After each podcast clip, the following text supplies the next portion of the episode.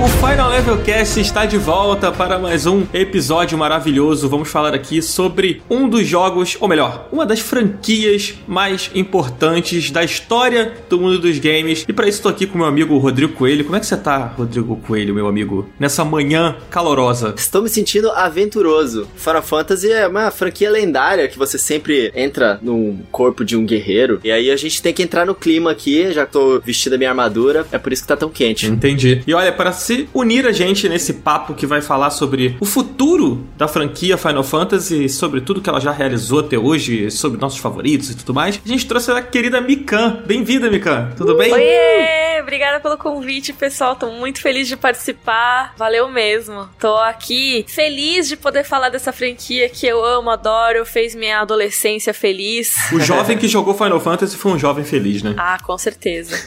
Obrigado por ter topado vir aqui conversar com a gente. Estamos muito felizes de poder te receber aqui hoje, Mikan. Eba, eu tô feliz de participar. E conta pra gente um pouquinho como é que você tá aí nesses dias de home office, pandemia, como é que tem sido a, a vida por aí? Tem sido louco, né? Mas, cara, tem dias melhores que os outros. Agora eu tô bem, tô tranquila. Acho que a gente tá meio que se acostumando, né? É, acho que sim. No início talvez tenha sido mais complicado. Tá virando uma rotina, né? Eu acho. É, mas você já trabalhava de home office antes, assim, ou... Já. E eu achei até, ah, beleza, né? Não vai ser nenhum problema pra mim, já que tô sempre de casa. Mas pior é que mudou muito, sabia? A rotina, mesmo assim. É diferente, né? Você trabalhar de casa e, tipo, sei lá, no fim do dia poder dar uma volta, fazer qualquer coisa. E você, tipo, trabalhar de casa e depois continuar em casa. E depois trabalhar de casa e continuar em casa. É, É, com certeza. E assim, às vezes eu ancorava certas coisas do meu dia em saídas. Aham. Por exemplo, eventos, ou então cabine de séries, de filmes e tudo mais que eram fora de casa. Eu, ah, vou programar meu dia em volta disso, sabe? Uhum. Só que a partir do momento que eu não saio mais, eu tenho que calcular tudo diferente. Aí foi um pouquinho de ajuste a ser feito, assim. Ai, gente, nem um eventinho pra juntar as pessoas, né? Nossa. Que saudade de aglomeração, né, minha filha? Ai, muita saudade de aglomeração, viu? Nossa, é demais. A gente tá entrando no estágio da aceitação, né? Já depois de tantos meses em casa. Porque eu acho que todo mundo passou por esses, os cinco estágios do luto da pandemia, né? A primeira, negação. Ah, não, não é possível que isso esteja acontecendo. E depois raiva. Não, eu estou muito indignado. Aí você começa a negociar consigo mesmo. Não, não, talvez isso possa funcionar. A gente pode fazer funcionar. Depois a depressão. E agora a gente já tá meio que aceitando a realidade. Nossa, com certeza. Olha, eu tô com raiva desde o início, na verdade. O sentimento é raiva de não poder sair, raiva de só poder ficar em casa, raiva das pessoas que estão saindo. Nossa, Que sim. estão indo pros parzinhos. Ah, é complicado. Mas, Mika, conta pra gente um pouquinho do seu trabalho aí, onde a galera pode encontrar. O que, que você tem feito nesse longo tempo seu de produzir conteúdo na internet? Então, pessoal, eu tenho um canal no YouTube chamado Mikan. É Mika com três N's no final. Eu sempre falo, porque senão as pessoas não conseguem achar o nome. e lá eu falo sobre cultura pop em geral. Falo principalmente de séries, filmes e animes. Mas eu também falo de jogos. Não é tão frequente quanto, por exemplo, o Coelho, né? Mas eu falo bastante de jogos na minha vida corriqueira, principalmente no Twitter. Eu acho que eu comento mais o que eu tô jogando por aí, né? E aí, de vez em quando, eu faço uns vídeos sobre games no YouTube também. Então, o último que eu fiz foi do The Last of Us Part 2. Eu fiz também de Animal Crossing. E por aí vai. Tava ensaiando pra fazer um de Final Fantasy VII Remake, mas a gente já vai falar mais a respeito disso. Talvez esse vídeo ainda saia. Ai, meu Deus! Eu entrei no seu canal agora pra ver ó, o seu vídeo de Animal Crossing aqui. Ah, que fofinho que tá a sua personagem. Ah, obrigada! De chapéuzinho. Ah, não, tá igualzinho você, cara. Ó, mas respeitei a curadoria. Pô, só jogo bom. The Last of Us, Animal Crossing, Final Fantasy. Tá ótimo. Ah, obrigada. Como eu acabo trabalhando com outras coisas também, com séries e filmes, eu acabo não tendo muito tempo de jogar muitos jogos, né? Nesses últimos anos. É uma pena porque, por mim, eu ficaria jogando videogame bastante tempo por dia, sabe? Mas nem sempre eu consigo jogar. Então eu acabo tendo que escolher muito certeiramente que eu vou investir o tempo, sabe? É, videogame é um negócio que toma muito, muito tempo, né? Como se fosse uma série, assim, né? Nossa, sim. Eu tava comentando com os amigos que tem canal também, né? A Carol e o Michel, que gravam muito comigo, que a gente tava fazendo conteúdo daquela série Dark. Aham. E eu decidi assistir a série bem na época que ia estrear a última temporada. Eu decidi maratonar as duas primeiras. No total, as duas primeiras temporadas tinham 18 episódios. E bem nessa época eu tava jogando The Last of Us Parte 2. E aí o jogo tem mais de 30 horas, né? Eu terminei ele com quase 40, porque eu sou bem devagar, eu fico explorando e fuçando tudo. E aí eu falei pra eles, cara, eu poderia ter maratonado Dark duas vezes no tempo que eu zerei esse jogo. pois é, e a gente que trabalha com conteúdo muitas vezes tem que escolher muito o que vai jogar. Por exemplo, nas lives, quando eu tô fazendo, o pessoal me pede muito pra eu jogar um jogo mais antigo que já passou assim. E às vezes eu até tô com vontade, mas a gente tá tão focado em conseguir terminar aquele jogo que lançou naquele momento, Uhum. pra conseguir fazer as análises, pra conseguir responder as perguntas das pessoas que estão perguntando, que a gente não consegue se focar em jogar tudo que a gente quer, né, cara? A gente É. tem que jogar o que tá ali no, no momento, às vezes. Com muitas certeza. vezes. Exatamente Tem isso. vezes que dá vontade de jogar uma coisa que você só queria revisitar, sem você pensar, ah, vou jogar de novo esse, sendo que eu tenho outras coisas novas pra jogar. Pois é. Aqui no Final Level Cast a gente cobriu a maioria desses principais lançamentos que rolaram. Eu emendei Resident Evil 3 Remake, né? Com The Last of Us. Aí teve a DLC do Pokémon no meio do caminho. Aí teve o Ghost of Tsushima. Uhum. Cara, se for jogar todos esses jogos seguidos assim, você não faz mais nada, sabe? É verdade. É muito longo. O The Last of Us até que eu terminei rápido. Eu fechei ele em 24 horas. Nossa, foi rápido mesmo. Nossa senhora. É, eu dei uma ruchada, assim, porque a gente tinha que gravar, a gente já tava com o programa agendado. Então eu fui, fui rapidinho, assim. Aham. Mas, tipo, a Márcia, por exemplo, que não tá aqui com a gente hoje, inclusive um beijo aí pra nossa querida Márcia Effect, ela inclusive queria falar com você, Mika. Ela, ela falou assim: ah, eu vou entrar pra falar com ela, não sei o quê. Mandar um beijo pra Ah, ela. poxa vida, queria muito gravar com ela um dia. Vai acontecer ainda. Ah, você volta aqui pra gravar com a gente, a gente faz outro episódio aqui e a Márcia vai estar presente. O Last of Us, inclusive, eu tava convencido, não, eu vou jogar agora, eu vou jogar. Só que aí o pessoal começou a falar, tipo, ah, joga o primeiro antes que não faz sentido você jogar o segundo, você vai perder uma experiência muito importante. E eu não tinha acesso ao primeiro, aí o time meio que passou, aí Paper Mario veio, o gostoso da tchutchuquinha veio. Ah, gostoso da chuchuquinha. então, esse eu ainda nem comecei. E eu não sei se eu vou começar ele tão cedo. Porque agora eu tô jogando Last of Us de novo. E o Final Fantasy VII Remake. E aí eu não sei quando eu vou conseguir começar. É, pois é. É, o Ghost of Tsushima é um jogo que vai tomar muito seu tempo, assim. Nossa, ele é muito longo. Ele é grande, né? Também. É. Eu acho que os jogos estão muito grandes. Eles precisam ser menores. Eu concordo, eu concordo. É verdade, né? E rola um embate de gerações, né? Porque, tipo assim, você fala uma coisa dessa nos seus vídeos e a galera mais velha vai concordar com você, não, é verdade, cara, realmente. E a galera mais nova vai falar assim: não, o jogo tem que ter 80 horas pra valer o meu dinheiro que eu juntei pra conseguir comprar o jogo da mesada e tal. Sempre rola isso, cara. Eu não consigo, Eu cara. entendo total isso, mas ai, nossa, eu acho que eles, em geral, poderiam ser mais curtos, sabe? É, o próprio The Last of Us é um jogo que poderia ser um pouco mais curto, assim. Ele tem uns momentos ali que tem uma barriga, sabe? Uhum. Infelizmente. Eu gostei do jogo como um todo, tá? Pra mim, ele é o Uhum. jogo do ano até o momento, assim. Tirando o Animal Crossing. Que... Nossa, Animal Crossing. Que é não tem comparações, vida. né? Sim. Eu não joguei ainda o The Last of Us Part 2, que eu fui cancelado na internet quando eu disse que eu ia jogar o 2 sem ter jogado o primeiro. Ah, como assim, meu? Eu fui cancelado, aí eu falei, não, tudo bem, eu vou ter que jogar o primeiro antes. tal. Todos os dias, Rodrigo Coelho sendo cancelado por um novo motivo.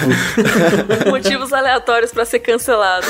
Sim. Gente, mas o papo hoje é Final Fantasy. E pra gente começar esse papo de Final Fantasy, antes da gente entrar a fundo aí no Final Fantasy VII Remake, nos outros jogos, o que, que a gente quer que aconteça, o que, que a gente acha que vai acontecer com Final Fantasy, a gente preparou aqui, Mikan, não sei se você tá muito familiarizada, mas a gente tem uma tradição aqui, né, Coelho? A gente tem uma tradiçãozinha aqui de todo episódio, a gente faz um minigame no tema do episódio. Ai, socorro.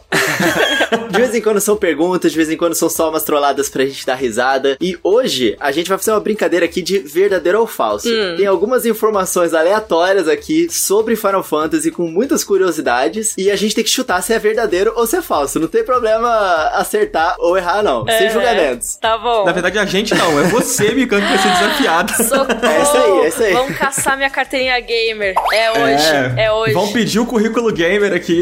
Eu já perdi a minha carteirinha tantas vezes aqui nesse podcast. Mas a gente tem um incentivo pra você.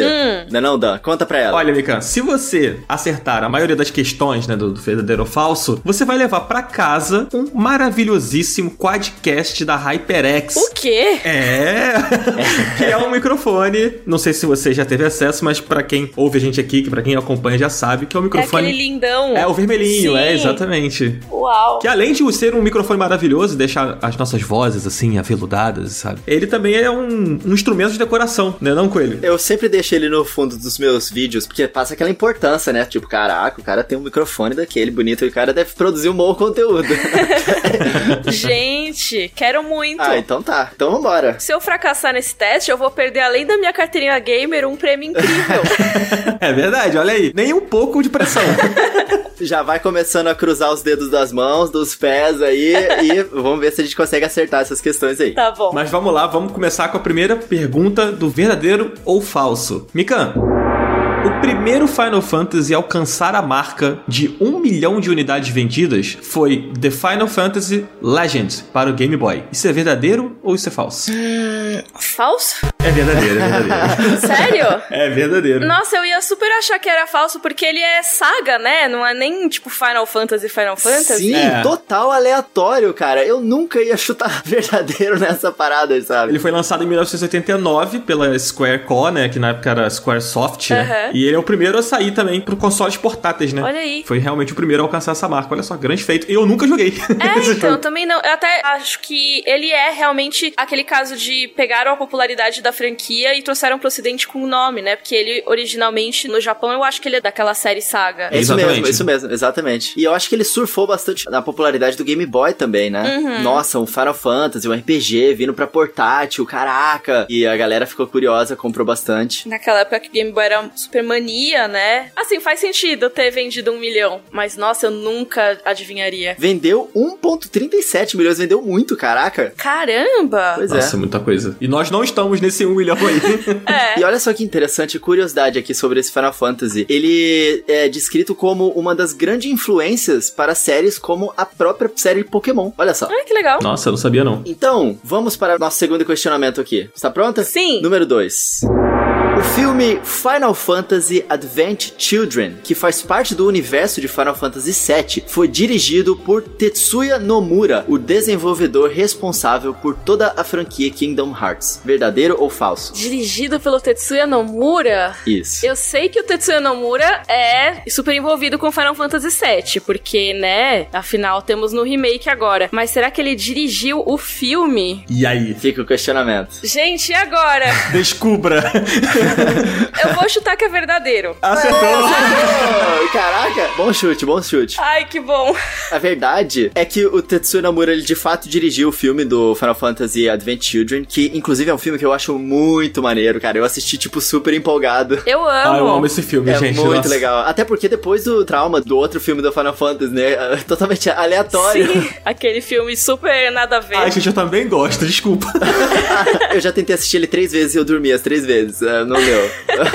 O ruim desse jogo é que ele não tem vínculo, né? Desse filme, aliás, ele não tem vínculo direto com nenhum É. jogo, assim. Isso fez falta na época, assim, sabe? Pro marketing, talvez, não sei. Pode o ser. vínculo que ele tem é o nome. É. E assim, se for pensar dentro da franquia, isso até faz sentido, né? Várias histórias separadas e tal. Faria sentido o filme não ter muita conexão. Mas eu não sei, eu acho a história meio nada a ver, assim. É, é meio É. louco. Eu nem lembro dela direito, pra ser sincera. Eu lembro que os gráficos eram legais. É. Bom, o Nomura, ele tá na Square Enix desde o Final Fantasy IV e ele era depurador. E depois ele assumiu o trabalho de ilustrador, fazendo o conceito dos personagens no quinto jogo da franquia e trabalhando também em diversos projetos dali pra frente. Aí ele foi considerado uma lenda na indústria, né? Porque o cara é realmente lendário e pegou pra poder trabalhar nessa parte de direção do próprio filme. Então o cara é muito respeitado, É, né? inclusive faz sentido, né, ele ter assumido um filme que é uma animação, porque ele é o ilustrador que, pô, desenvolveu vários dos conceitos de Final Fantasy que hoje a gente tem como, tipo, personagens, assim, marcantes, né? A IGN americana fez uma lista com os principais nomes, né, da área de desenvolvimento de games, e se eu não me engano ele tá ali entre os 50 primeiros, como uma lenda, assim. Que demais. Gente, deixa eu contar uma curiosidade. É. Morando no Japão, o namorado da minha amiga, ele era o ilustrador principal de Kingdom Hearts.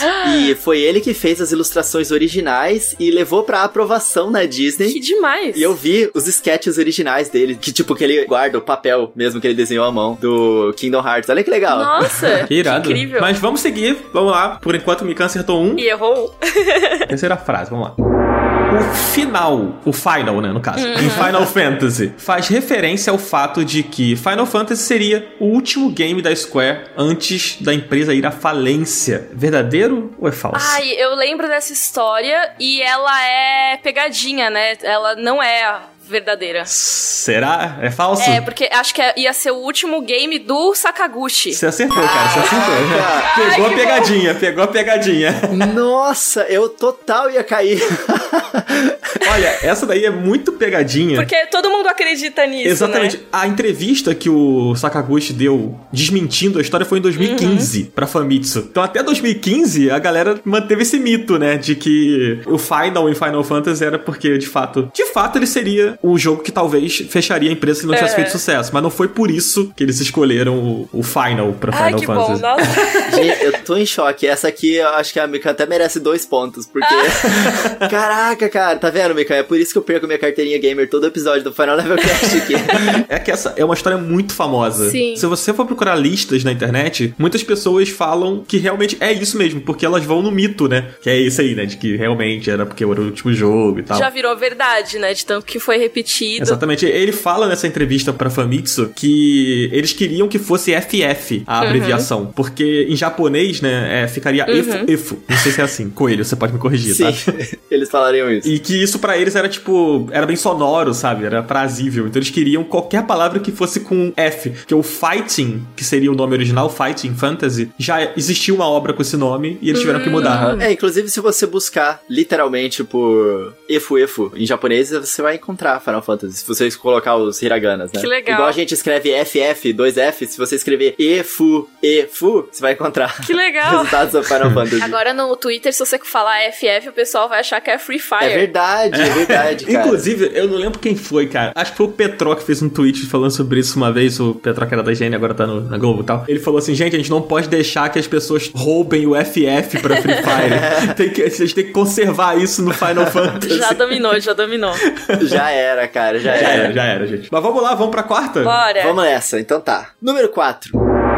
Diversos games da franquia possuem referências a Star Wars. Em Final Fantasy XII, uma das espadas principais do game é muito semelhante a um sabre de luz azul, tendo apenas uma empunhadura diferente, toda dourada. Verdadeiro ou falso? Gente, eu não lembro disso. É muito específico. É muito É, específico bem mesmo. específico. Eu vou chutar que é verdadeiro. Verdadeiro? Pode perguntar? Ah, pode? Então tá, era falso. Ah, não! Mas essa era outra pegadinha também, sacanagem ainda. Ah, mais ou menos, vai. É porque, de fato, o Final Fantasy possui muitas referências a Star Wars, né? Só que essa aqui não é especificamente uma delas. O 12, ele é o Final Fantasy que homenageia espadas, mas não o sabre em si, né? A mais famosa É. das referências da franquia é no Final Fantasy VI, na cena que o Loki resgata a Celis, que caso ele esteja vestido com o uniforme de soldado do Império, a Celis pergunta, né? Você não é um pouco pequeno pra um soldado imperial? Que a frase é uma referência ao diálogo do episódio 4 do Star Wars, né? Nova Esperança. Sim. É, exatamente. Muito boa essa referência. O 12, ele tem as espadas da franquia Final Fantasy, né? Ele homenageia as, as outras espadas, assim. Uhum. Mas não o sabre de luz, assim. essa- Mas tudo bem. Eu achei que vocês iam perguntar, tipo, do Biggs e do Edge, sabe? Eu, tipo, ah, será? Mas era muito fácil. É. Bom, mas de, de qualquer jeito foram as quatro perguntas. A Mikan acertou duas, errou duas, não é isso? Ah, não. Foi isso mesmo, foi isso mesmo. Mas a gente tem uma super pergunta. Um! Ai, ai, ai. Que se você acertar, você ganha um milhão de pontos. Se você errar, sei lá, você só não ganha um milhão de pontos. Continua, continua empatado. Amei. É o pomo de ouro do quiz. Exatamente. Maravilhosa a referência, inclusive. Mas vamos lá. Super pergunta. Não é bem uma pergunta, novamente, né, gente? Mas tudo bem. É. Final Fantasy VII foi idealizado como um game de Super Nintendo, mas a Nintendo abandonou os planos para focar em Chrono Trigger, o que acabou levando Final Fantasy VII para a Sony. Isso é verdadeiro ou falso? Hum, eu lembro que ele era assim pro Super Nintendo. Na verdade, eu não lembro se ele não era pro 64. Agora eu tô na dúvida. Eu lembro que eles insistiram que era melhor ir pro CD, né? No fim das contas, depois. Será? E aí, é verdadeiro ou falso? Ai, socorro, peraí, será? Tô refletindo. Eu não lembro também se era exatamente pra focar no Chrono Trigger. Mas eu vou dizer que é verdadeiro, porque eu acho que era Super Nintendo, sim. Acho que não era pro 64 ainda. Tem pegadinha aí. hein? Ai, meu Deus! É verdadeiro ou é falso? Será que eu digo que é verdadeiro? Será que eu digo que é falso? Tan, tan, tan. Vamos lá, última chance. Verdadeiro ou falso? Tá, eu vou dizer que é falso. Você acertou, é falso. O pensamento tava perfeito. Era exatamente isso mesmo que você tava pensando. Por que, que eu falei? Você tem certeza? Porque você acertou todo o raciocínio. tipo assim, É, exatamente. não foi pra focar em Chrono Trigger, tipo, não foi por isso que isso aconteceu. Idealmente foi de fato pro Super Nintendo. O que aconteceu foi que houve aquele rompimento da Sony e da Nintendo no desenvolvimento do PlayStation, né? Acabou que, que seria um videogame da Nintendo originalmente. Cara, eu amo essa história. Essa Essa história é história maravilhosa. É muito É. louca, cara. E caraca, o presidente da Nintendo na época passou a perna muito brava. Na Sony, cara, foi muito brava essa história. Denúncia! Coelho fala mal da Nintendo! Olha. Ai, meu Deus. Agora foi a carteirinha nintendista que foi pro espaço. Oh, mas a Nintendo era bem sacana nos anos 90, viu? Nossa, era, cara. O Yamauchi, ele era muito mão de ferro mesmo. Ele era conhecido mesmo como mão de É ferro. tipo, ou é do meu jeito ou não é. É, exatamente. É, mas o que aconteceu nesse período em que o Final Fantasy VII estava sendo desenvolvido, o Chrono Trigger estava sendo feito em paralelo. Os dois jogos estavam sendo desenvolvidos ao mesmo tempo. E aí realmente aconteceu isso que você falou, Mikan. Eles preferiram levar o Final Fantasy VII pro 3D e ele não caberia no Super Nintendo, provavelmente não caberia no cartucho do Nintendo 64 também. Ele teria que ser muito adaptado e tal. E acabou que foi parar na Sony. E a maior loucura é que o Final Fantasy VII ele só foi sair em mídia física para um videogame da Nintendo agora no Nintendo Switch. Olha que doideira, né? Pois é. Então, assim, quem tem o Final Fantasy VII em mídia física no Switch, cara, é uma coisa histórica, assim, sabe? Sim. Era pra ele ser da Nintendo lá atrás e ele nunca saiu no console da Nintendo. Muito louco. Mas olha só que beleza, você ganhou o minigame, Mika. Vocês seguraram minha mão aí, muito obrigada. Não, na verdade, ô Dan, se você olhasse aqui na página 392, na parte de baixo aqui do nosso livro de regras, ele já incluía aqui um específico parágrafo falando que se a pessoa tivesse letras repetidas no nome, Ah, ela tá. ganhava pontos extras pra cada uma das letras repetidas. Ah, então é isso. Então, beleza. Meu Deus. Bom, de qualquer jeito, parabéns, Mikan, por seus três N's no nome, pela sua vitória Pelos impressionante. seus 1 milhão e 7 pontos que você venceu.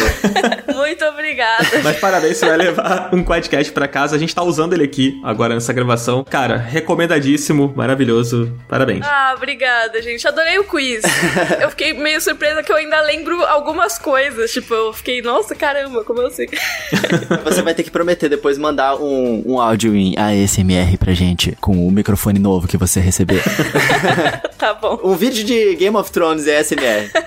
É isso, prometeu no Final Overcast, tem que cumprir.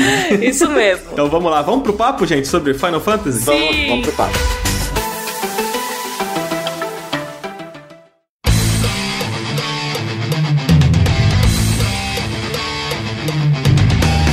Meus amigos, agora vamos falar sobre joguinhos. Final Fantasy marcou a vida de muitos nós, né? Definitivamente. E Final Fantasy VII é um dos jogos mais lendários da franquia. Franquia essa que tem muitos jogos lendários, né? E o mais recente contato que a gente teve com Final Fantasy VII foi o finalmente, o finalmente que saiu o remake, né? Esse ano de 2020, ano louco esse que até mesmo Final Fantasy VII foi lançado. Estamos esperando há tantos anos, né? Sim, chegou o momento. Eu particularmente gostei bastante, mas eu queria saber, será que o jogo realmente deu certo pra proposta que os fãs esperavam? Você tá jogando agora, né, Mikão? O que, que você achou do jogo? Você acha que ele vingou? Olha, eu acho que sim. Eu estou apaixonada por ele, total. Eu acho que tinha muita chance de dar muito errado. Demais, assim. Porque eles estavam mexendo num vespeiro ali. É verdade. Mas eu acho que eles conseguiram fazer de um jeito que expandiu, de um jeito que mostra o amor que eles têm pelo assunto, sabe? Deu pra ver que tem muito amor envolvido ali. Eu amo quando dá pra você perceber o amor envolvido. Tem alguns momentos que eu achei que o ritmo não fica tão legal, que uma coisa que eu amo no Final Fantasy VII original é o ritmo dele, principalmente no primeiro CD. Acho que pelo jogo ser maior, o, o remake, ele dá umas barrigadas às vezes, sabe? É, tem um pouquinho mesmo, concordo. Mas assim, como eu tô curtindo ele muito devagarinho, não tem tanto problema, sabe? Eu tô degustando, assim, e tá sendo bem legal. É, o Final Fantasy VII Remake, ele é o Hobbit dos jogos de videogame, né? Pegou o livro lá e transformou no, em três filmes. Os caras fizeram isso. né? Caraca, é verdade. Boa comparação. Ai, mas o Hobbit ficou bem pior, hein? É, é verdade. É, tá, tá bom. Assim, eu gosto do primeiro Hobbit. Sim, o primeiro é mais legal. Eu espero que isso não aconteça com Final Fantasy, que o primeiro é muito legal e, sei lá, as outras partes não dê tão certo assim, Justo. Ah, sabe? não. Você tá amaldiçoando a parada, não. Não, não, longe de mim. Eu não quero amaldiçoar o meu jogo favorito. pelo amor de Deus. Assim, Final Fantasy VII pra mim é, é o meu favorito da franquia. Por tudo que ele representa e por tudo que ele representou pra mim também. Então, assim, eu eu e eu acho que muitas pessoas que jogaram o original na época do PS1, com certeza tem um carinho, assim, pelo jogo, sabe? Eu comprei o PlayStation 1, né? Comprei não, ganhei da minha mãe na época, por causa do Final Fantasy, sabe? Eu tinha o Nintendo 64, eu ganhei o PlayStation 1 muito depois, assim, do estouro dele, né? uhum. né? E eu ficava muito triste porque todos os meus amigos que tinham PlayStation jogaram Final Fantasy VII e eu era louco para jogar esse jogo, sabe? E tinha muito aquela coisa de você ir na casa da pessoa, aí você via o jogo, mas você não queria jogar porque, não, eu quero ter a minha experiência, sabe? Quero jogar do início e tal. E quando eu ganhei, para mim, foi assim, caraca, esse videogame aqui é para jogar Final Fantasy VII. Uhum. Então, eu e muitas pessoas que jogaram na época, a expectativa por um remake, nossa, assim, é até perigoso, né? Você falou de tá mexendo no vespeiro. Acho que quando tem tantos fãs apaixonados assim, é difícil você mexer, Com né? certeza. É assim, além da fanbase, é um clássico, né? Você é. vai ver as listas de jogos mais clássicos, melhores jogos de todos os tempos. Final Fantasy VII muito provavelmente vai estar tá no top 5 ali, pelo menos pela importância dele. Eu acho que sim pela qualidade também, sabe? A gente pode falar sobre gráficos não necessariamente terem envelhecido super bem, mas ele como jogo ainda é muito forte. Então você vai mexer num negócio que tá muito bom ainda, sabe? Como você vai fazer isso? Pois é, é realmente é um vespeiro, né? Por causa de tudo isso que vocês falaram e porque eles decidiram mudar coisas estruturais dentro do jogo, como o próprio sistema de batalha, que é completamente diferente, uhum. e também o próprio fato de ser em episódios, né? Ninguém inicialmente gostou dessa história do jogo vir em episódios. Realmente uma chance muito grande da aceitação ser péssima. E a curiosidade que eu tenho é que eu não cheguei a jogar o original, né? A primeira experiência que eu tive com Final Fantasy VII foi com o remake, inclusive uhum. as minhas opiniões sobre o próprio Cloud, né, que é um personagem muito amado, no Twitter as pessoas me cancelaram também. Mais um dia com ele sendo cancelado no Twitter porque eu achei ele muito, tipo, alheio às emoções das pessoas, sabe? Eu achei ele desinteressante como um protagonista que eu esperava que fosse ser muito amável, né, já que todo mundo falava tanto do jogo. Depois me explicaram, né, que o arco dele realmente começa depois e, e olha que no remake deixaram ele muito melhor do que ele é no primeiro jogo. É verdade. No primeiro jogo ele fala tanto quanto o Link. É. Caraca. tipo isso. Ele é completamente desinteressado no começo do set, assim. Mas vocês acham que o remake, pelo menos o que a gente viu até agora, ele tá à altura desse clássico que eu não tive? A oportunidade eu tive, né? Eu não tive a experiência de jogar. Deixar essa pra Mikan, hein? eu acho que ele tá sim, porque, que nem eu falei, eu acho que ele conseguiu trazer a visão de quem entendeu o jogo, sabe? Eu acho que apesar de ter as coisas infladas, ter algumas coisas que eu não curti muito, eu acho que o Nomura, ele gosta do Final Fantasy VII. Uhum. E ele entende aqueles personagens. Então ele pegou a essência daqueles personagens e conseguiu expandir em cima disso, sabe? Eu acho que o Cláudia tá um pouco diferente, sim, mas diferente para melhor, eu acho, em relação ao original. E todos os outros, ele conseguiu pegar os traços de personalidade e desenvolver mais. Que uma coisa que acontecia no Final Fantasy VII original é que, por ele ter esse ritmo tão acelerado, que é ótimo, você não tinha tanto tempo para desenvolver esses personagens, dar mais camadas para eles. Então agora você consegue trazer, por exemplo, mais da relação do Barrett com a Marlene, que é a filhinha dele. Você consegue trazer mais personalidade pro Biggs, pro Ed e pra Jessie, uhum. sabe? O jogo ele conseguiu ganhar tempo para fazer isso e não de um jeito maçante. Quando você chega assim e vê a primeira troca da Marlene com o Barrett, se você ainda não jogou original, né, você já sabe o que tá rolando ali e já é emocionante, mas se você já conhece o Barrett do jogo original e vê aquilo, você pensa, nossa, isso é muito legal, porque é tudo que eu queria ter visto da relação dos dois, sabe? Uhum. Ai, que legal isso. Achei isso muito bacana. Você tem um gostinho disso no Advent Children, né? Sim. E aí nesse jogo você se realiza, assim, o fã finalmente se realiza, assim, né? Com certeza. Gente, essa, essa menininha me deu tanta preocupação. eu fiquei com o coração tão apertado jogando esse jogo. O que eu acho uma coisa interessante é que, assim, o Cloud, ele foi um protagonista que deu muito certo, né? Apesar dele não ser um poço de carisma, digamos assim, né? É, não, não. As pessoas amam o Cloud, né? Talvez pelo Final Fantasy VII ser tão amado, né? Então acaba que você redireciona isso para ele, ele é um personagem visualmente muito interessante. É. E acabou que no Final Fantasy VIII, o Squall, né, que é o protagonista, ele tem um pouco do Cloud, de ser meio quietão, uhum. sei que e tal. E no futuro, no Final Fantasy XIII, a Lightning, ela é claramente uma personagem inspirada no Cloud, assim. Ela tem todo aquele ar meio fodão e tal, do Cloud e do Squall. E aí, agora, a impressão que eu tenho, assim, depois de ter jogado o Final Fantasy XIII e pegar o Final Fantasy Remake agora, o 7, é que eles aproveitaram muito da Lightning, porque ela é um pouco um reflexo do Cloud, mas ao mesmo tempo ela é mais desenvolvida. Uhum. Até pelo jogo ser mais longo, né? Mais poder de processamento ali dos consoles e tal. E aí, eu acho que eles meio que pegaram a Lightning e falaram, cara, vamos agora pegar o que deu certo nela aqui e devolver pro Cloud como se, tipo, agora a gente pode fazer o que a gente queria fazer com o Cloud naquela época lá e talvez não tenha tido como, sabe? Pô, legal. Eles já falaram, esse lance da Lightning ser inspirada já foi dito em entrevista, né? E acho que quem acompanha, assim, um pouquinho a franquia nessas entrevistas, nesses conteúdos, assim, por fora do game, né? Acaba pescando essas coisas, assim, sobre a Lightning. Isso é bem legal, assim. Ah, legal. Eu gostei disso. Faz sentido, né? Você traz a inspiração de volta, né? Tipo, ela foi inspirada e agora ela inspira. É interessante. É, exatamente. E a Lightning é uma personagem muito querida, né? Da comunidade também, assim. A galera gosta muito dela. Cara, eu não joguei o Final Fantasy VIII, mas eu adoro os memes com o Squall, cara. Que ele tá no cantinho, assim, da festa, né? A menina tá falando pra ele: Você é o cara mais bonito daqui. e aí o zoom na cara dele é tipo um monte de pixel tortos. eu amo esse meme. Cara, esse meme é maravilhoso. eu amo esse meme, é muito bom, cara. Eu adoro. Inclusive, fica aqui um pedido: se um dia fizerem um remake do Final Fantasy VIII, nesses moldes do set, essa cena em específico, a cara dele tem que estar tá pixelada. Ah, cara, Sim. por favor.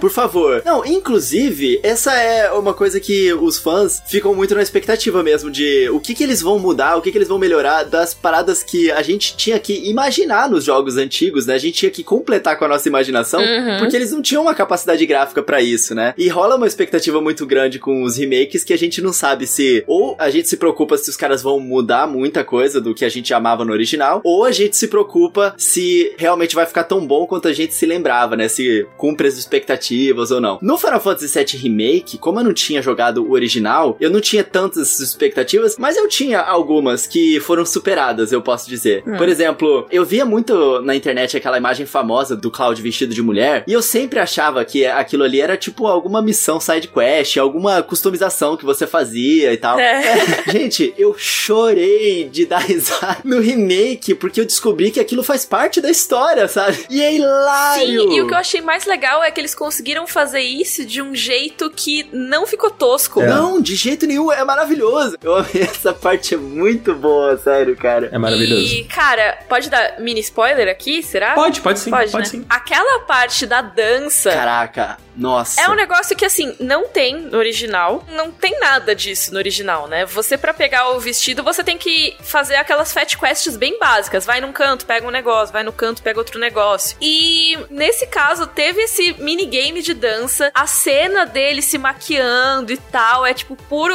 sei lá, diário da princesa, sabe? Cara, é puro ouro, puro ouro. É maravilhoso. Eu achei que é total a vibe desse momento. Sim. É por isso que eu acho que eles pegam muito o espírito do original e expandem de um jeito que tá completamente naquela alma, sabe? Uhum. Gente, a minha namorada, eu tava jogando e ela tava me assistindo pelo Skype, né? É. E ela filmou o tanto que eu dei risada nessa cena da dança, cara, que é muito boa, cara. É maravilhoso aquele minigame. É perfeito, gente, é perfeito mesmo. Mas aí, a gente falou bastante aqui sobre o remake, né? Que é o capítulo mais recente nos jogos de Final Fantasy. E agora, assim, tipo, pra onde vai isso, Mikan? Você acha que a expectativa agora, da gente também, da galera em geral, é por essa parte 2? Ou você acha que a gente já pode esperar, de repente, um novo título, um novo Final Fantasy XVI? Há um tempo atrás rolou uns rumores de que um Final Fantasy XVI estaria em desenvolvimento, mas é meio complicado, né? Porque tem essa continuação do remake, que a gente sabe que vai demorar, que a gente sabe que vai uhum. tomar tempo. O que, que você espera mais, assim, agora? Você quer mais uma parte 2? Você acha que a gente tem que olhar pra frente? Olha, é complicado falar isso, que eu sempre critico quando o pessoal é muito saudosista, mas no caso de Final Fantasy eu sou um pouco saudosista. Então eu queria mais remake, eu acho. E você, Coelho? Mas, gente, tem tantos jogos clássicos, cara. Eu adoraria remake, sinceramente. Por exemplo, o próprio Final Fantasy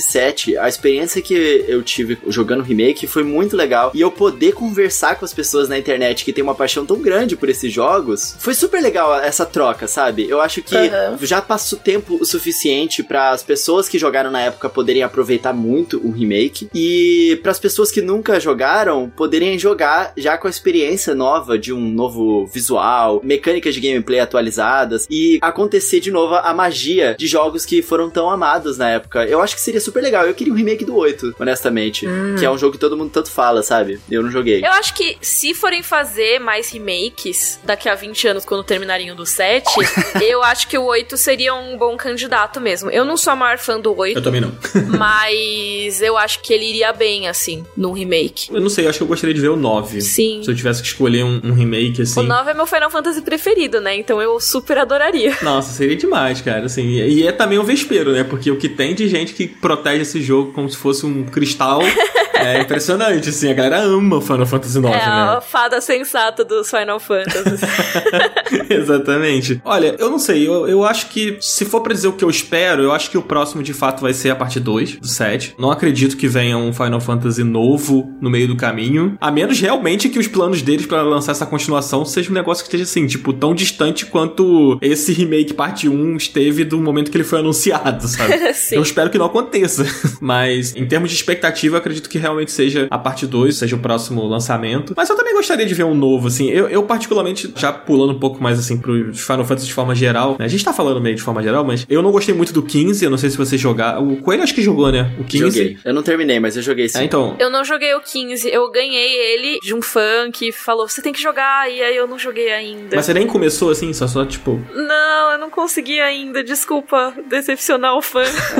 eu preciso muito jogar, eu tenho vontade, eu quero saber mais da história, porque eu vi o filme, né? Uhum. Que tem a história anterior a ele, e eu fiquei com vontade de saber mais sobre aqueles personagens, mas. Aí eu acabei não jogando. Agora eu preciso rever o filme para relembrar as coisas e jogar. É, assim, eu não gosto do Final Fantasy XV de forma geral, assim, eu não gosto muito dos personagens e tal. Eu acho bem fraco. Eu nem terminei o Final Fantasy XV. Eu sei o que acontece no final, porque acabei um tempo as pessoas vão falando, você acaba indo parar em algum uhum. vídeo, alguma coisa que, né, que tem algum spoiler, coisas do tipo. Acabou que eu me entreguei e fui ver o que acontecia, sabe? Sim. Mas o jogo, como jogo, assim, eu acho o combate dele bem quebrado, sabe? Bem confuso. Inclusive, o, o remake do Final Fantasy VII, ele pega o conceito de combate do Final Fantasy XV e conserta. Era pra ter sido assim, gente. Uhum. E então, assim, a minha expectativa por um novo Final Fantasy é meio que isso, assim, tipo, cara, se eles conseguirem pegar tudo que eles fizeram de bom nesse Final Fantasy VII Remake, porque Final Fantasy VII Remake, em termos de combate, em termos de progressão, eu acho super legal. Assim. Nossa, o combate é uma delícia. É maravilhoso, né? É muito legal. Então, se eles conseguirem pegar isso e levar pra um próximo Final Fantasy, aí, cara, tem tudo pra dar certo, porque os caras normalmente acertam em história, sabe? Então, eu espero um novo Final Fantasy. Olha, se você for ver, a Square Enix, ela tá trabalhando em várias franquias grandes paralelamente, né? E em termos de Final Fantasy, o que eles fizeram nos últimos anos foi investir muito em trazer remasters, né? Sim. Remasterizar jogos antigos, eles colocaram tudo em tudo que é plataforma possível. Esse ano ainda eles vão trazer o remaster, né, do Final Fantasy Crystal Chronicles, que era um jogo que eu amava demais, a gente vai falar dele mais tarde, é o spin-off, né? Uhum. E finalmente eles estão trazendo de volta. E, cara, tem um comentário do próprio Yoshida, né, que é o diretor do Final Fantasy XIV, porque esse rumor do Final Fantasy XVI é que ele seria, de novo, um Final Fantasy Online, né? Mas o Yoshida, ele já comentou sobre isso em uma transmissão sobre o Final Fantasy XIV, dizendo que esses rumores de um Final Fantasy XVI são chatos e que não tem nada, nenhuma informação oficial sobre isso, que as pessoas que falam sobre isso incomodam Nossa. e que ele vai continuar trabalhando no 14. É, ele foi bem incisivo, assim, né?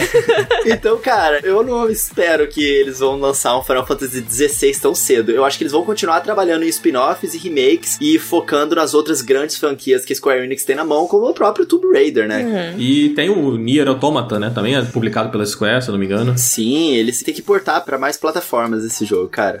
Nintendo Switch.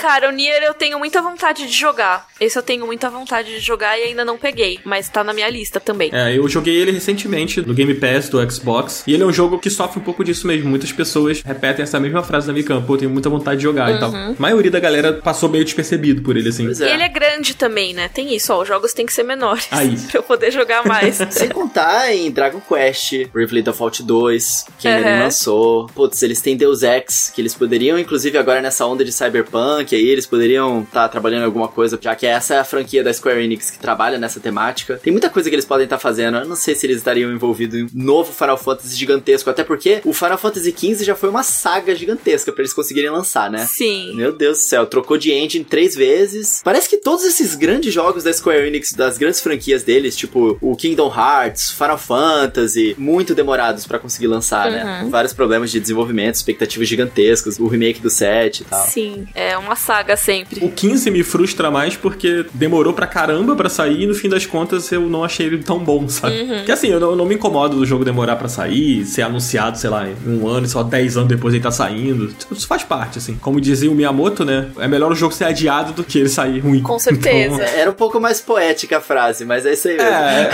o que importa é, é a mensagem, vai. Sim. Mas, gente, queria convidar aqui os nossos queridos ouvintes a mandar um e-mail pra gente com ele. A gente sempre fala aqui no contato arroba finallevelcast.com. Você pode mandar um e-mail sobre esse tema aqui ou sobre o que vocês quiserem. Se mandar uma recomendação, algum convidado que vocês gostariam que a gente chamasse, algum tema que vocês gostariam que a gente falasse aqui. E também Final Fantasy. Fala aí pra gente, conta pra gente qual o seu Final Fantasy favorito. Se a gente vai falar aqui do seu Final Fantasy favorito, a gente não vai falar, você briga com a gente, fala, poxa, não falou. Então manda um e-mail pra gente, né, não, Coelho? É isso aí, cara. Fala pra gente o quanto você gosta de Final Fantasy Crystal Chronicles e por que, que ele é o melhor Final Fantasy. ah, meu Deus. Se mandarem uma mensagenzinha carinhosa pra Mika, a gente promete que a gente entrega pra ela também. Escreve pra Eba. gente lá. Só não pode mandar mensagem revogando minha carteirinha gamer, hein? Não, não, isso aí é o papel que eles fazem comigo, não se preocupa. é, eu acho que aquele seu fã que te deu Final Fantasy XV vai mandar um e-mail falando: manda Mika jogar o meu Final Fantasy XV. Ai, pior é que ele é tão legal. Tipo, eu vou jogar em prol dele e vou mandar mensagem depois falando que eu joguei. Aí você manda uma mensagem pro contato arroba finallevelcast.com dizendo pro Dan que ele estava errado e que o jogo na verdade é bom. tá bom. Eu já tenho que aguentar o Cardoso falando isso comigo. Mas tudo bem. segue o baile, segue o baile.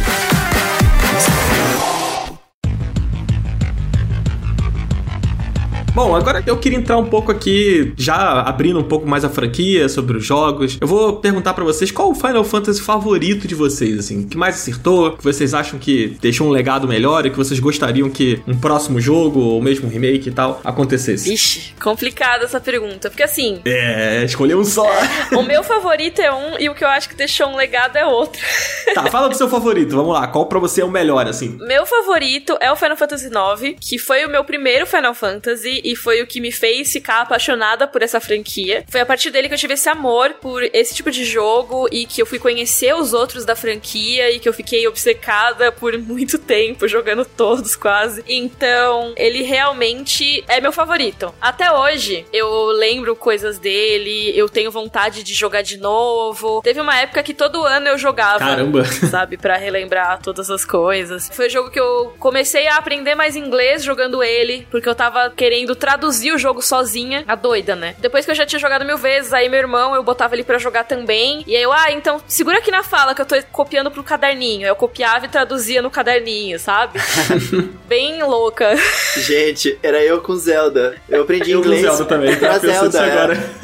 eu acho que nada vai tirar ele desse pódio para mim, porque tem um afeto muito grande mesmo, sabe? E hoje em dia, vendo, eu penso que ele também é muito bom. Além dele ser meu favorito por causa desse afeto, eu acho que ele é muito bom também na maneira que ele trata os temas que ele trata. Ele tem essa roupagem toda fofinha, que aí muita gente não dá crédito para ele, mas ele trata de temas muito pesados. A história dele é muito legal, mas pro final do jogo ela dá uma brisada muito louca, que nem é normal com Final Fantasy.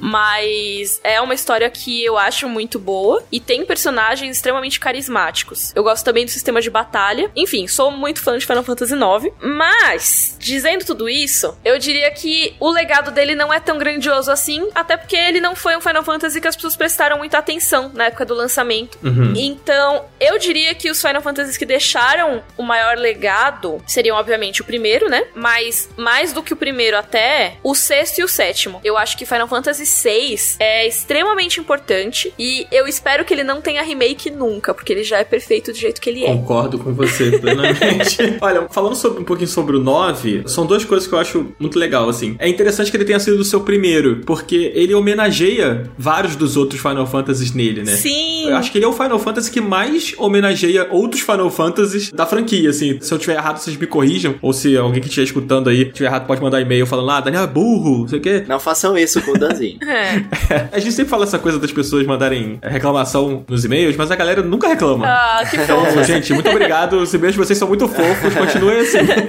mas então, ele homenageia muito, né, outros jogos da franquia. Você vê várias referências dos outros jogos, Sim. né, ao longo do jogo. E, cara, você falou dos personagens, ele tem o maior personagem da franquia, que é o Vivi, né? Então, assim, quem não concorda, tá errado. É verdade. Quem concorda, respira. E quem não concorda, fica quieto.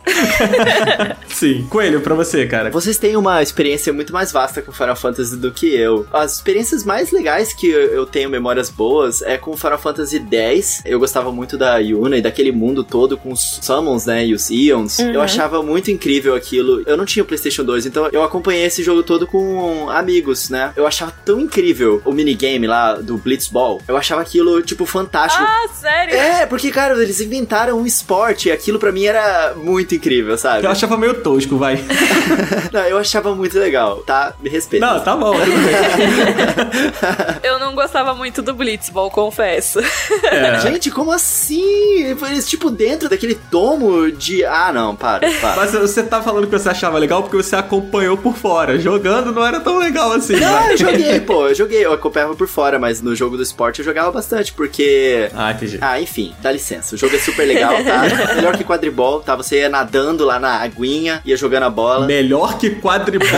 Com ele, você vai ser cancelado pelos fãs de Harry Potter agora. Cara, mas eu fiz essa comparação especificamente porque era numa época onde, tipo, caraca, eles inventaram um esporte, quadribol. E aí, caraca, eles inventaram um esporte no Final Fantasy, que é o Blitzball. Eu achava incrível esse negócio de inventar esportes em coisas fictícias. Eu não sei porque isso é uma coisa que me impressionava. E me marcou por causa disso. Justo. Mas eu não posso dizer que, tipo, o meu Final Fantasy favorito é qualquer um menos o Crystal Chronicles. O Final Fantasy Crystal Chronicles, para quem não sabe, ele é um spin-off da franquia, onde eles introduzem o multiplayer e eles tiram esse lance da batalha em turnos, né? E eles colocam uma batalha em tempo real, como se fosse um Kingdom Hearts. E ele é um jogo que ele trabalha a música de uma forma muito incrível. E a experiência que eu tive com os meus amigos jogando esse jogo foi uma experiência que eu nunca mais esqueci, porque a gente passava a noite jogando e tinha que combinar os poderes. O mundo, ele tá coberto por uma magia que é um miasma, né? Uma magia tóxica. Uhum. E você tá numa caravana que ele carrega um pequeno cristal que protege essa caravana do miasma e vocês têm que andar juntos, tipo, próximos, porque se você sair do espacinho de proteção desse cristal, você toma dano, né? Uhum. Então todo mundo tem que trabalhar junto ali. O sistema de poderes que você tem é que você equipa umas orbs que te dão poderes especificamente daquele momento. E se você tiver o mesmo poder que os seus amigos, por exemplo, e você lançar ele numa área ao mesmo tempo que o seu amigo, você combina esses poderes. E se, se você estiver jogando com dois, três ou quatro jogadores, você consegue combinar cada vez mais para fazer poderes ainda mais fortes. E é assim que você faz, por exemplo, o Firaga, os poderes mais fortes de Final Fantasy nesse jogo, é através da combinação com seus amigos. É super legal. Que legal. Eu nunca joguei o Crystal Chronicles, eu tenho vontade. Eu adorava esse jogo. Vai sair o remake dele agora, né? Remasterização, na verdade. Né, Remasterização, né, isso. E o legal é que vai ser crossplay, então todo mundo vai poder jogar junto, sabe? E, as pessoas ah, vão poder entender o meu amor por esse jogo, finalmente.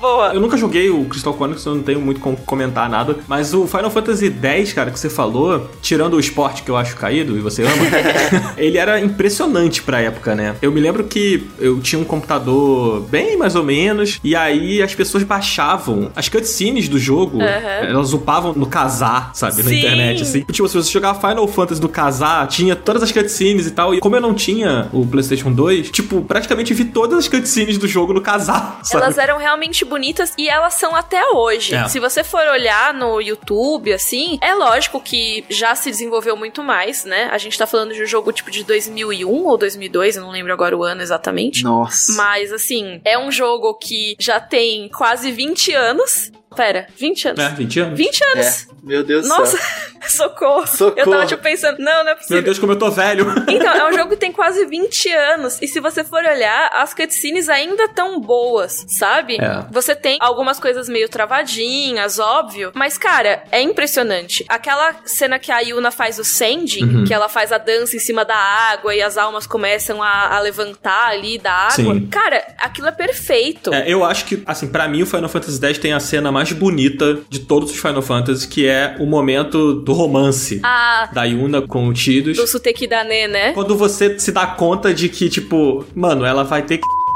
pra parada acontecer, sabe? Sim. Eu joguei um baita de um spoiler aqui, mas é, tipo assim, gente. Calma aí. ah, o jogo Pô, tem 20 anos, né? É, tá bom. Tem um limite, tem um limite. É, tem 20 anos, gente. Vamos lá, pelo amor de Deus. eu amo essa cena. Essa cena, assim, é tipo, muito bonita. Eles na água e tal, aquelas luzes. Pô, é maravilhoso isso, não, gente. Não, e na remasterização, eu não sei se vocês chegaram a acompanhar, mas eles não só melhoraram, tipo, colocaram em alta definição, eles melhoraram muitas texturas, não só do jogo, mas das cutscenes também. Ah, que legal. É lindíssimo, gente. legal. Nossa, demais. O Final Fantasy X, eu não sou super fã das outras coisas dele. Tipo, então assim, eu não gosto do Blitzball, não curto muito as batalhas e nem o mapa que é uma coisa mais linear, né, do que os outros Final Fantasies que vieram antes dele. Mas eu curto muito a parte do romance, eu vejo muita verdade naquele romance ali, sabe? Que é uma coisa que em jogo é difícil ter uma relação romântica que você pense, tipo, pô, isso é real, sabe? Sim. Eu vejo Tidus e Una como uma coisa forte mesmo, uma união forte. E então esse sentimento do jogo eu gosto muito. E eu sou fã de Choose Ernerkant, que é para mim uma das melhores músicas de Final Fantasy, assim, que é a música de abertura. Muito legal. O Nobuo Ematsu, ele é um compositor muito importante na indústria dos games, né? Só que no Final Fantasy Crystal Chronicles, a trilha sonora não é feita por ele. Ela é feita pela Hum. Kumi Tanioka, que estava pela primeira vez tomando um projeto que era justamente um Final Fantasy, tudo bem que era spin-off, mas ela tava meio que entrando no posto do Nobuo Ematsu, sabe? A expectativa em cima dela era uma coisa absurda. Coitada. A responsa, né? E ela entregou de uma forma tão diferente e do seu próprio estilo e magistral, porque diferente dos Final Fantasy dos jogos modernos, aonde, por exemplo, cada região ela tem uma música e instrumentação que remete àquela região, por exemplo, no deserto vai ter vários timbres, né, que você associa com coisas de deserto, ou então na cidade, muitas vezes tem uns batuques diferentes, na floresta tem batuques, enfim. No Final Fantasy Crystal Chronicles eles fazem isso de forma um pouco diferente. Eles têm toda uma instrumentalização que ela é igual no jogo inteiro, só que ele utiliza é, instrumentos musicais antiguíssimos, eu não sei nem o nome deles. Nossa. A, a sensação que ele te passa é diferente dos jogos comuns que ele te passa uma sensação de onde você está. Mas a sensação das músicas do Final Fantasy Crystal Chronicles é de quando você está. Ah. Ele, ele te passa essa sensação antiga, sabe? É super legal, legal. como eles fazem a trilha sonora. Eu tô muito com vontade de jogar o Crystal Chronicles agora. Também. É, eu hypo muito esse jogo porque eu tive uma experiência muito boa com ele, né? As pessoas normalmente não gostam tanto quanto eu, mas a trilha sonora é unânime. Vocês podem procurar que vocês vão curtir. A própria o tema de abertura, que é Kazenone, é o nome dela em japonês, vocês vão arrepiar se vocês ouvirem, é lindo. Muito bom. Gente, o meu favorito, olha, é muito difícil. Eu já falei no início do episódio que o 7 é o meu favorito, mas por conta desse apelo emocional, né, que eu já contei, eu concordo com a Mikan que o Final Fantasy VI, cara, ele é um negócio assim. É até difícil a gente explicar, assim, o quão importante ele é pra franquia e o quão impressionante ele é como jogo, sabe? Ele tem uma história que é uma história pesada, né? Sim. Sobre o fim de mundo. Tem aquela cena da Sally que ela tenta se matar, que é uma parada que, cara, isso ficou na minha memória pra todo sempre, assim, sabe? Tipo, que na verdade essa cena é uma cena opcional, né? Quando o pai dela morre, eu acho, ela tenta o suicídio, né? Isso, pra tentar salvar ele. É isso, né? Eu não consegui, na minha primeira vez que eu joguei, pelo menos, aí rola a cena do suicídio, porque ela tenta, né, se matar, só que, tipo, é aquilo, né? O mundo se destrói, tipo, toda a sua jornada é em vão, porque o Kefka, né, que é o super vilão do jogo, pra muitos é o melhor vilão do Final Fantasy, tem toda aquela coisa de, tipo, cara, teve toda uma jornada, não adiantou nada, o mundo se destruiu, tá tudo numa merda, sabe? E aí, tipo, ela vai e perde o pai, cara, é, é muito pesado esse jogo, ele foi super importante pro Super Nintendo também, né? Ele foi um sucesso no Super Nintendo. E tem uma coisa interessante também sobre o Final Fantasy VI que eu gosto de lembrar, é que foi no Final Fantasy VI que eles abraçaram essa ideia de misturar aquela coisa meio futurista de máquinas e não sei o que com a coisa medieval, assim. Sim. O Final Fantasy VII não seria o Final Fantasy VII como a gente conhece, com aquela as favelas meio futuristas, meio cyberpunk, né, aquela coisa ali, se não fosse o Final Fantasy VI, sabe? Então, o Final Fantasy VII ele representa essa virada, né, pro 3D, ele é super ousado, pô, tem a que tipo é, quem não conhece essa, essa cena, sabe? Spoilers! Pelo amor de Deus, né, gente? Vou colocar na edição lá aquela minha frase. Ó o spoiler! Ó o spoiler! Não, pelo amor de gente, isso aí, quem conhece videogame conhece essa história, né? Pelo amor de Deus. Sim. Aí a Mikan fala que agora, ai, eu não sabia. Será? Enfim, o meu favorito vai ser sempre o 7, por todo o sentimento envolvido, assim, nessa coisa de, pô, era um jogo super importante, significou uma virada mesmo dentro da franquia, influenciou jogos dali pra frente, mas eu acho que como jogo, como enredo, personagens e tal, o Final Fantasy VI, ele é talvez o mais importante, assim, sabe? É, eu acho que é aquela coisa, né? O Final Fantasy VI andou para que o 7 pudesse correr. É, exatamente. Ele fez muita coisa que realmente o 7 ia pegar e expandir depois, e ia se tornar revolucionário depois. Tudo que você falou sobre o 6, eu concordo super, assim. Essa questão do mundo da harmonia e do mundo da destruição que ele tem, que o primeiro ele é muito linear, tipo, não é super linear, mas assim, ele é um pouco mais linear, né? Uma história mesmo, mais fixa rolando. E depois da treta toda com o Kefka, ele vira um jogo que tudo é opcional. É. Você precisa achar, tipo, alguns personagens só, você não precisa recuperar sua party inteira. Eu acho isso incrível. É um jogo que te dá muita liberdade a ponto até de você ficar meio perdido às vezes nessa segunda parte. É. Mas eu amo. E tem uma cena também nesse jogo, eu falei sobre a cena da Yuna, né? Mas a, a cena quando o barco volta a voar. Uhum. Ai, eu fiquei até arrepiado aqui, juro, gente. Se estivesse filmando, eu ia mostrar o meu braço. Sim. gente, Final Fantasy VI é um jogaço, assim. Quem tá ouvindo a gente e não tem tanto contato com Final Fantasy, assim, não jogou muitos e tal, e curte um jogo mais retrô, né? Porque ele tem aquele visual mais retrô, assim. Então, se você curte e você não jogou, jogue Final Fantasy VI. Ele vai mudar a sua percepção sobre RPG. Sim. Ele é um jogaço. Maravilhoso. Maravilhoso. Obra-prima.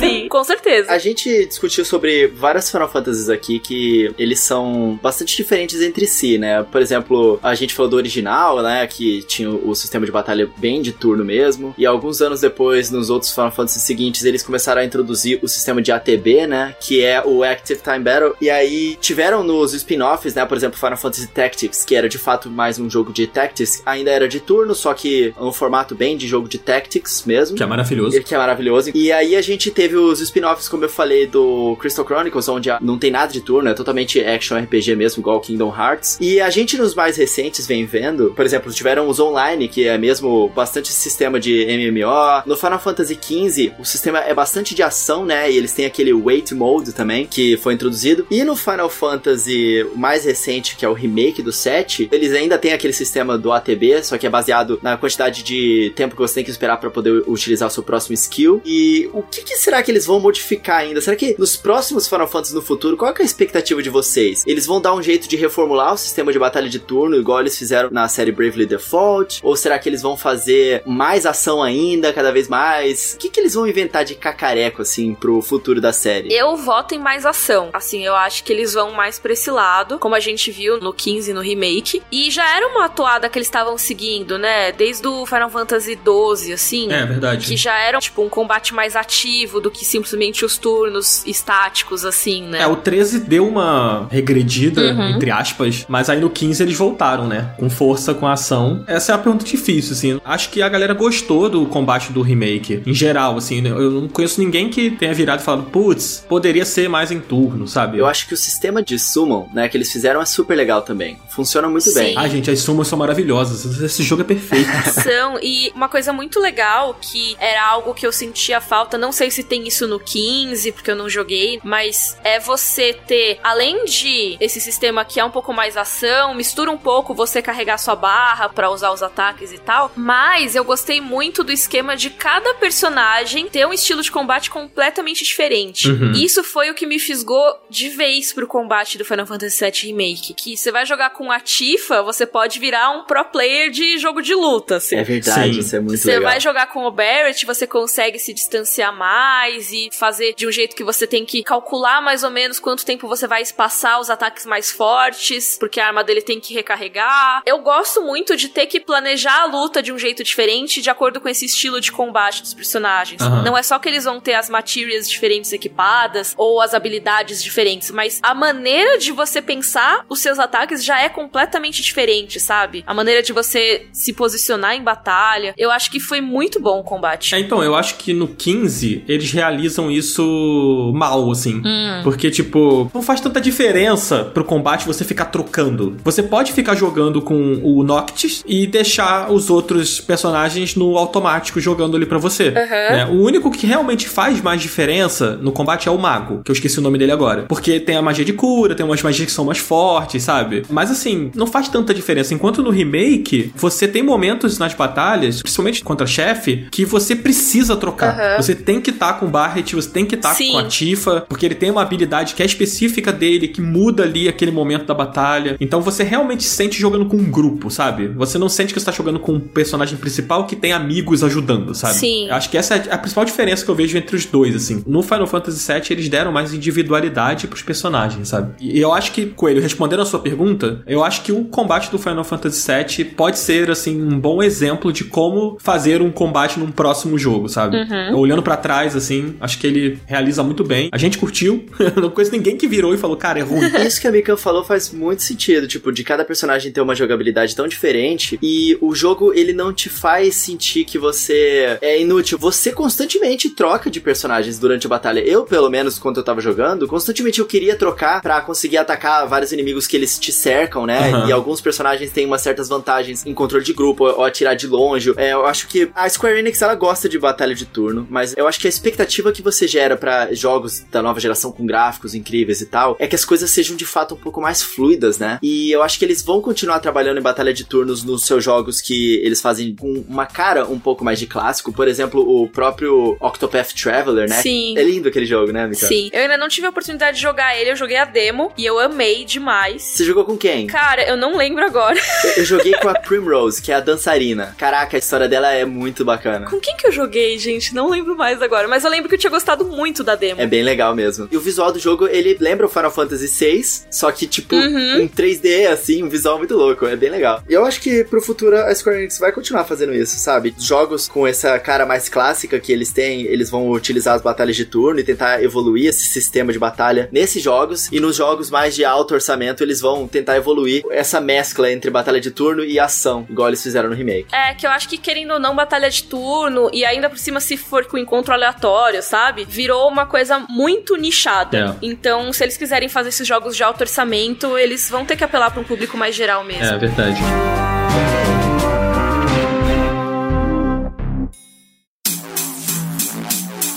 Olha, a gente tá se aproximando aqui do nosso fim, do nosso podcast. Ah. Ah, eu adoro lá. Tom Jô Soares, isso. Toda vez que rola, eu falo. Então, a gente tá se aproximando do fim aqui. A gente, cara, a gente tinha muito jogo pra falar, muito Final Fantasy. Acho que a gente falou bastante aqui sobre os nossos favoritos, sobre os que a gente considera os principais. Eu falei pra galera mandar e-mail pra gente e reforço aqui. Se você acha que a gente deveria ter falado mais sobre algum ou que a gente não passou muito por algum que talvez seja o seu favorito, manda um e-mail pra gente, marca a gente nas redes sociais. E, Mikan, muito obrigado, cara, por ter disponibilizado esse tempo pra gravar com a gente. Foi muito legal. Obrigada, tô muito feliz pelo convite, adorei participar. E é isso, acho que dava pra falar de Final Fantasy o dia inteiro, né? Porque tem muita coisa. É muito rico, né? Nossa, muito. É uma franquia muito querida, assim, e realmente é uma franquia muito variada, né? A gente mencionou isso, mas caso você não faça a menor ideia, Final Fantasy, os jogos eles não são necessariamente relacionados um ao outro, então dá pra jogar um solto, assim, não tem É problema. verdade, isso é bem importante. E acho que até por isso os jogos são tão ricos assim, porque cada um é um mundo completamente novo, a não ser alguns que, tipo, pegam o mundo de outro e tal, por exemplo, Ivalice, que aparece mais vezes. Mas assim, em geral, cada um tem um mundo completamente à parte, um sistema completamente à parte, história completamente diferente. Então, cada vez que você pega um Final Fantasy pra jogar, você tá conhecendo um mundo novo, e isso é maravilhoso, assim, eu sou apaixonada por isso. É, isso é muito legal mesmo. Com exceção de alguns que ganharam continuações, né? Como Sim. o 13, que são três títulos, né? Que é o 13, 13 2 e o Lightning Returns, que eu nunca joguei. Fica aí essa, essa dívida. Uhum. E o 10 também, né? Que tem o 10 2. Sim. Uma curiosidade também que eu não sei se vocês sabem, não sei se a galera que tá ouvindo também, é que o mundo do Final Fantasy Tactics é o mesmo do Final Fantasy 12. Sim, que é Ivalice, né? É, exatamente. Mas então, Mika, muito obrigado. Também quero agradecer aos ouvintes que acompanharam a gente até aqui. Mika, fala mais uma vez as suas redes aí pra galera poder te seguir. Ah, beleza. Eu tenho um canal no YouTube, né? Que é Mikan, com três N's no final. Se vocês quiserem me seguir no Twitter, é arroba Mika, porque eu não consegui a arroba Mikan, infelizmente. Muito triste. Tem uma pessoa que tweetou em 2011 que ia tomar banho e nunca mais voltou. e ela tem a arroba Mikan até hoje. Ah, não. Todo mundo tem uma história dessa, né, gente? Sim. E eu também tenho um podcast que não é sobre jogos, é um podcast muito específico sobre capítulos das Crônicas de Gelo e Fogo, que são os livros que inspiraram Game of Thrones. Eu juro que é legal. Ele se chama Rodor Cavalo. A gente analisa capítulo a capítulo os livros. Muito maneiro. Mikan, obrigado. Fica aí, galera, a recomendação. Muito obrigado, Mikan. Adorei. Adorei demais. Esse papinho foi tão gostoso sobre Final Fantasy. Eu realmente queria Ai, eu amei. conversar um pouquinho mais. E eu ouvi vocês falando muitas coisas que eu não conhecia também, né? Dos jogos que eu não joguei e tal. Foi bem legal. Até pra mim, que estou participando, foi bom como ouvinte. Coelho, deixa aí também suas redes pra galera poder seguir e trocar ideia contigo. Vocês podem me acompanhar no canal Coelho no Japão. É só escrever lá, tem umas coisas muito curiosas sobre o Japão, mas eu principalmente falo sobre Nintendo, trago as novidades, análises, gameplays. Eu, inclusive, tenho a minha gameplay que eu fiz de Final Fantasy VII e vocês podem ter certeza. Se vocês me seguirem lá, vocês vão me ver falando e jogando bastante o Final Fantasy Crystal Chronicles. Trarei análise. Ai, perfeita. o maior fã de Final Fantasy Crystal Chronicles do Brasil. Sim! E vocês podem me encontrar também nas redes sociais, arroba Rodrigo Coelho C, lá no Instagram e no Twitter. Né? A gente sempre bate bastante papo, principalmente lá no Twitter. E no Instagram eu também crio uns conteúdos exclusivos. Então a gente se vê por lá. Você também, né, Dan? Conta pra galera aí. É isso mesmo, gente. Se vocês quiserem me seguir pra gente continuar trocando uma ideia, eu praticamente moro no Twitter, então meu Twitter é arroba joga Dan e é o mesmo arroba no Instagram, caso vocês queiram me seguir lá também. Tem o meu canal no YouTube, que segue aquela filosofia do Totoro de tem vídeo quando tem pra sair, né? Perfeito. Essa, essa filosofia maravilhosa. E eu também tô toda quarta-feira, às 10 horas da manhã, aqui no Final Level Cast, toda semana, recebendo convidados maravilhosos como a Mikan e com meu amigo Rodrigo Coelho e também com a Master Effect, que hoje não está aqui com a gente, mas que tá sempre aqui conosco também. Isso aí. Pra gente falar sobre videogames, sobre as atualidades no mundo dos joguinhos. Eva! E vocês podem encontrar a Márcia também lá no Twitter, arroba Trostes. É, mas se jogar Master Effect, vocês acham ela lá também. Exatamente. Gente, antes de vocês irem embora, eu quero fazer uma última recomendaçãozinha rápida pros nossos ouvintes e pra vocês dois também. Manda bala. Busquem a música Final Fantasy Crystal Chronicles Sound of the Wind. É a versão em inglês dessa música japonesa que eu falei. E depois procura o Annual Festival, que é o festival anual. É, eu acho que são duas trilhas muito gostosinhas de, de ouvir, vocês vão curtir. É isso. Ai, vou ouvir. Bom demais. Fica a recomendação do Coelho. Gente, obrigado mais uma vez, Mikan, pela presença. Obrigado a todo mundo que ouviu a gente até aqui e até semana que vem. Valeu, gente. Tchau, tchau. Obrigada, gente. Tchau, tchau. Tchau, tchau.